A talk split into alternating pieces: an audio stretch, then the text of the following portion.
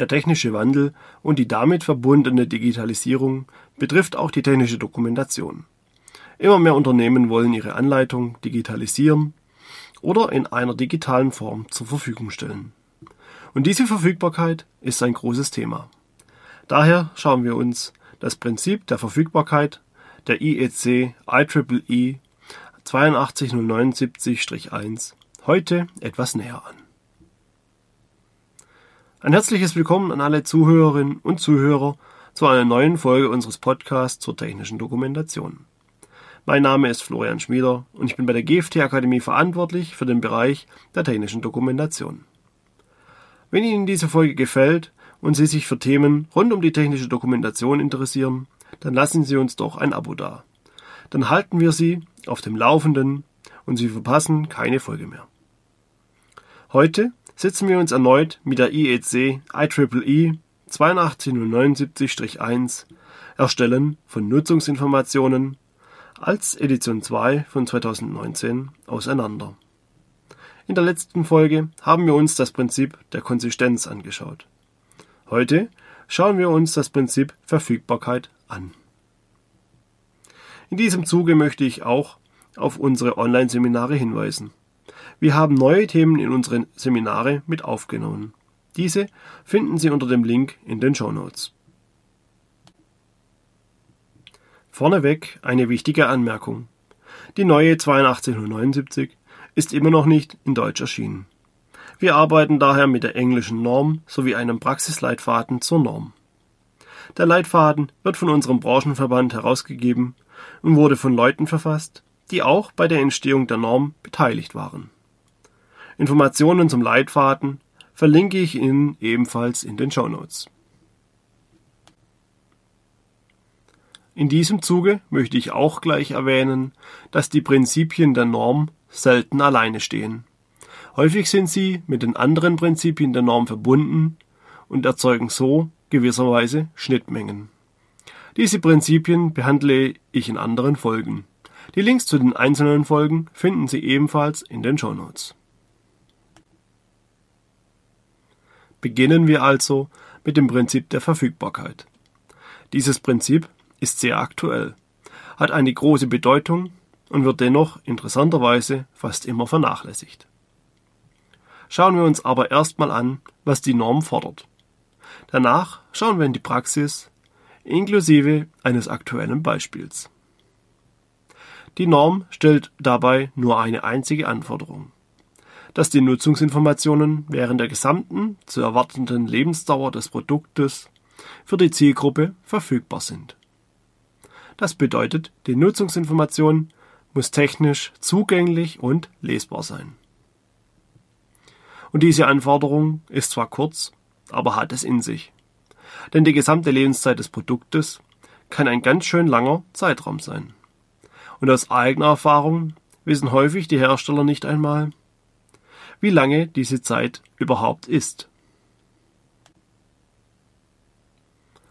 Dieser Zeitraum sollte bereits als Teil der Risikobeurteilung betrachtet werden. Wenn ich Risikobeurteilung für Kunden erstelle und nach dieser Angabe frage, herrscht meist jedoch erstmal Stille. Und dann kommen Lebenszeiten von einzelnen Teilen. Es kommen Aussagen wie ja, Bauteil XY hält mindestens zehn Jahre. Oder ich denke so 20 Jahre müssten passen. Das größte Problem für dieses Prinzip ist also erstmal, dass die Hersteller häufig selbst nicht wissen, wie lange ihr Produkt lebt bzw. leben wird. Und die Lebenszeit von Sicherheitsbauteilen oder ähnlichem ist dabei nicht mal ausschlaggebend. Denn die Lebenszeit des Produktes ist mit der Wirtschaftlichkeit gekoppelt. Ein schönes Beispiel sind hier unsere Autos. Sicherheitsrelevante Bauteile wie Bremsbeläge nutzen sich unterschiedlich ab und müssen entsprechend ersetzt werden. Das hat jedoch nichts mit der Lebenszeit des Autos zu tun. Denn diese ist wesentlich höher, wenn das Fahrzeug entsprechend gewartet und gepflegt wird. Doch wie definiere ich nun die Lebenszeit? Nun, um bei unserem Beispiel mit dem Auto zu bleiben, sobald ein Bestandteil des Autos versagt und ersetzt werden müsste, dessen Austausch jedoch nicht mehr wirtschaftlich ist. Zum Beispiel, wenn der Motor nach 15 Jahren versagt oder den zu erwarteten Kilometerstand überschritten hat. Wir haben also quasi zwei Eckdaten in diesem Beispiel. Den Kilometerstand und das generelle Alter. Und wenn einer dieser beiden Punkte überschritten ist, ist der Austausch vermutlich nicht mehr wirtschaftlich vertretbar. Das Auto kann verschrottet werden. Häufig ist die Lebenszeit dabei mit den Anschaffungskosten verbunden. Man kann also im Prinzip sagen, je teurer ein Produkt ist, umso länger sollte seine Lebenszeit sein. Ein Drehteilhersteller wird keine Werkzeugmaschine für mehrere Millionen Euro anschaffen, wenn diese eine Lebenszeit von wenigen Jahren hat. Genauso wenig erwartet man, dass ein PC mit dem heutigen Wert von 500 Euro noch in zehn Jahren ohne weiteres verwendet werden kann. Hierbei gibt es natürlich auch weitere zu beachtende Faktoren wie technische Weiterentwicklung, Auslastungsgrade, Abnutzung und so weiter.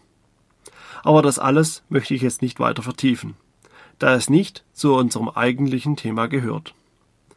Ich denke daher, die Grundzüge der Lebenszeit sind soweit klar. Die besondere Herausforderung in diesem Prinzip ist also, die Nutzungsinformationen für den jeweiligen Zeitraum zur Verfügung zu stellen und lesbar zu halten. Und wie Sie an meinen Beispielen sehen können, kann sich dieser Zeitraum von einem Jahr oder weniger auf bis zu 20 oder 30 Jahre erstrecken. Und gerade diese langen Lebenszeiten sind eine Herausforderung für die technische Dokumentation. Ich nehme jetzt für mein Beispiel eine Maschine mit einer zu erwarteten Lebenszeit von 15 Jahren. 15 Jahre sind jetzt nicht sehr viel. Wir bekommen regelmäßig Anfragen für die Unterstützung bei der Durchführung einer CE-Kennzeichnung. Und diese Maschinen sind dann meist vor der Einführung der CE-Kennzeichnung in Betrieb genommen worden. Und das war 1993, sprich also fast vor rund 28 Jahren. Nun also meine Frage an Sie. Wie gestalten Sie eine Nutzungsinformation, die noch in 15 Jahren verfügbar und lesbar sein soll? Oder schauen Sie mal in die Vergangenheit. Wo standen wir vor 15 Jahren? 2006 wurde die aktuelle Maschinenrichtlinie veröffentlicht. Smartphones, in unserem heutigen Verständnis gab es noch nicht. Apples iPhone erschien erst 2007. Die Digitalisierung war noch in den Kinderschuhen. DVDs waren der Standard. Blu-rays wurden neu eingeführt. Und jetzt stellen Sie sich vor, Sie haben damals die Nutzungsinformationen für Ihre Anlage sowohl als Papierform als auch zusätzlich digital auf einer DVD ausgeliefert. Und jetzt schauen Sie sich bitte den PC-Markt bzw. Ihren PC an. Hat er überhaupt noch ein DVD- oder Blu-ray-Laufwerk? Könnten Sie die DVD abspielen? Also ich kann es mit meinem neuen PC hier nicht. Und auch mein privater PC hätte serienmäßig kein Laufwerk mehr gehabt. Aber um auch gleich noch den Bogen zur Papierform zu ziehen. Ob diese noch lesbar ist, ist genauso eine schwere Frage. Viele Unternehmen verwenden gerne zur Kostenoptimierung recyceltes Ökopapier und ähnliche Materialien. Je nach Druck kann es hier auch dazu führen, dass die Informationen nach einer solch langen Lebenszeit nicht mehr lesbar wären. Und auch die digitale Form lässt sich in Frage stellen. Denn hier haben wir das Problem des Dateiformates. Manche Dateiformate sterben mit der Zeit aus und können dann schlussendlich nach einer solchen langen Zeit nicht mehr geöffnet werden. Doch warum ist die Lebenszeit und die Verfügbarkeit nach einer solch langen Zeit immer noch so bedeutend? Nun, zum einen haben wir auf der rechtlichen Seite die sogenannte Aufbewahrungsfrist. Und diese besagt bei technischer Dokumentation, dass diese ab dem Zeitpunkt des Inverkehrbringens des letzten Produktes noch mindestens zehn Jahre aufbewahrt und zur Verfügung gestellt werden muss. Und ich sage mindestens, da die Aufbewahrungsfrist an die Lebenszeit des Produktes gekoppelt ist. Um nochmal auf eine Zeitreise zu gehen. Jetzt stellen Sie sich vor, wir haben in den 90ern eine Maschine konstruiert und verkauft. Wir planten dort eine Lebenszeit von 20 Jahren ein. Das Produkt hat sich aufgrund unserer Expertise sehr gut verkauft und wir haben die Maschine bis 2010 produziert. 2010 lief die letzte Maschine vom Band, baugleich zur ersten von sagen wir 1995, inklusive derselben Dokumentation. Aus Sicht des Gesetzgebers müssen wir intern die Dokumentation bis mindestens 2020 vorhalten, aufgrund der Lebenszeit des Produktes jedoch bis 2030. Und von 1995 bis 2030 sind es immerhin 35 Jahre. Das ist eine Herausforderung. Und das ist jetzt auch eine einfache Rechnung, recht realitätsfern. Denn Produkte werden überarbeitet und verändert. Genauso die Dokumentation. Sie müssen nun also einen Überblick über alle Produkte und den dazugehörenden Dokumentationen behalten. Denn die zweite Anforderung des Gesetzgebers ist die Nachverfolgbarkeit. Sie müssen also für Ihr Produkt von 1999 mit der Lebenszeit von 20 Jahren exakt dessen Nutzungsinformation bis 2019 aufbewahren und den Behörden zur Verfügung stellen können. Sie sehen, wie komplex dieses Thema ist, auch in Zusammenhang mit der gesetzlichen Anforderung. Doch es geht noch weiter und wir wechseln daher in den Praxisteil. Denn ein Grund, warum ich dieses Prinzip heute behandeln wollte, ist die Aktualität in der Praxis. Erst gestern kam eine damit zusammenhängende Frage eines Kunden herein. Denn die aktuelle Pandemie stellt die Unternehmen vor Herausforderungen. Und einigen geht vermutlich bald die finanzielle Luft aus oder sie wird zumindest dünner. Entsprechend kommt mein beliebtes Thema der Kostenreduktion auf den Tisch und ein unbeliebter Posten dabei ist meist die technische Dokumentation. Schnell bekommt der Redakteur oder dessen Abteilungsleiter Fragen von der Geschäftsleitung gestellt. Warum ist das so teuer?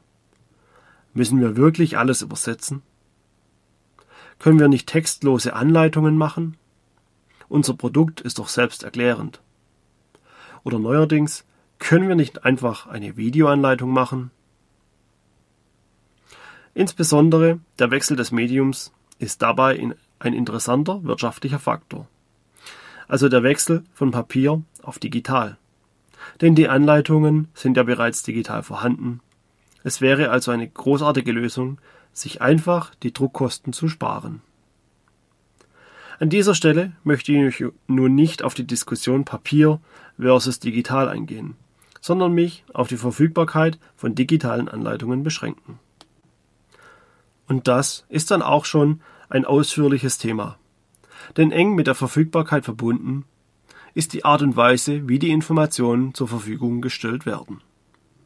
Für unser Beispiel reisen wir ein paar Jahre in die Zukunft. Die neue Maschinenrichtlinie ist veröffentlicht und eine rein digitale Anleitung ist inzwischen auch rechtlich gesehen in Ordnung. Wir möchten unsere Papierdokumentation daher nun auch nur noch digital ausliefern. Die erste Frage dabei wird sein, wie wir diese zur Verfügung stellen. Und bei einer solchen Umstellung sollte man auch die kommenden Jahre oder Jahrzehnte und mögliche technische Trends mit einbeziehen. Wir stehen also vor der Wahl der Qual. Denn neben der Art und Weise, wie wir die Nutzungsinformationen zur Verfügung stellen, müssen wir auch uns Gedanken darüber machen, wie diese für die Zielgruppen über einen längeren Zeitraum auch verfügbar bleiben. Die einfachste Lösung bei einer Maschine mit einem Display wäre die Einbindung der Informationen in die Steuerung. Ähnlich wie man es heute auch schon kennt. Jedoch müssen wir hier eben die Verfügbarkeit sicherstellen. Es stellt sich also die Frage, was machen wir, wenn das Display aufgrund einer Störung nicht verfügbar ist? Wie bekommt die Zielgruppe dann die Informationen, die sie für die Beseitigung der Störung benötigt? Eine andere Lösung wäre, die Beilegung einer DVD oder eines Flash-Speichers mit den abgespeicherten Informationen. Hier stellt sich dann auch die langfristige Frage. Können die Informationen noch in x Jahren abgerufen werden? Heute bestimmt, aber was ist in fünf Jahren? Ein weiterer Lösungsansatz ist das Bereitstellen von Videos auf Plattformen wie YouTube. Dort können die Informationen dann von so gut wie jedem Endgerät abgerufen werden. Und dass YouTube aufhört zu existieren, darf wohl bezweifelt werden. Jedoch ist der Weg von der klassischen Anleitung hin zum Video ebenfalls nicht kurz und auch häufig mit entsprechenden Kosten verbunden. Zu guter Letzt hätten wir wohl noch das Internet allgemein bzw. die Website des Herstellers. Auch dort können die Informationen zur Verfügung gestellt werden. Aber auch diese Art und Weise klingt einfacher, als es ist. Denn, wenn, denn man muss schließlich gewährleisten, dass die Informationen verfügbar sind, auch wenn die Webseite sich verändert. Insbesondere, falls sich die gesamte Adresse der Webseite ändert. Hier können Umfirmierungen und ähnliche Umbenennungen zu hohem Aufwand führen, da dann Verlinkungen und ähnliche Pfade neu gepflegt werden müssen. Und je nach Anzahl der verschiedenen Anleitungen muss zudem sichergestellt werden, dass alle und auch immer die korrekten Anleitungen unter dem jeweiligen Link zu finden sind. Und auch das macht ganz schön Arbeit. Wie Sie sehen können, ist die Verfügbarkeit der Anleitung ein komplexes Thema, das viele gründliche Überlegungen erfordert. Und falls Sie sich heute bereits mit dem Thema beschäftigen, fragen Sie sich sicher, wo fange ich bloß an?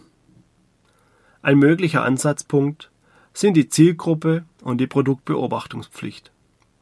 Schauen Sie sich an, wie Ihre Zielgruppe heute mit den bereitgestellten Nutzungsinformationen umgeht. Wie sucht sie nach Lösungen für Probleme? Wie wird die Anleitung gehandhabt? Und wie sieht es mit Produkten aus, die bereits seit einigen Jahren auf dem Markt sind? Stehen die Anleitungen dort in Ordnern in Schränken herum oder wie ist die Situation bei Ihren Kunden?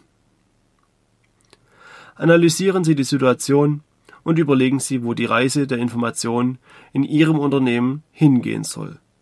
Planen und führen Sie dann die Umsetzung durch.